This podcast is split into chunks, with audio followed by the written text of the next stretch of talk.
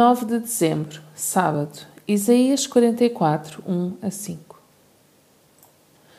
Mas agora ouve-me Jacó, meu servo, e Israel, meu escolhido. Eu, Senhor, que te fiz e te formei, e desde o seio materno te auxilio, tenho a dizer-te o seguinte: Não tenhas medo, meu servo Jacó, meu querido, meu povo escolhido. Vou derramar água sobre o que tem sede e fazer correr riachos sobre a terra árida.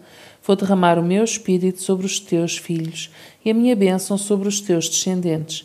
Crescerão como erva junto das fontes, como salgueiro junto de água corrente. Um dirá: Eu sou do Senhor. Um outro reclamará para si o nome de Jacó. Outro escreverá na mão: Pertenço ao Senhor, e terá orgulho no nome de Israel.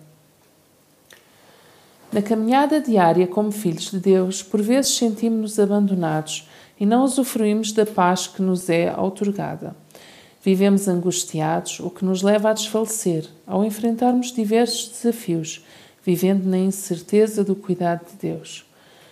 O Senhor, mais uma vez, conforta Israel com a afirmação: Não temas, ó Jacó, ó amado a quem escolhi. Verso 2.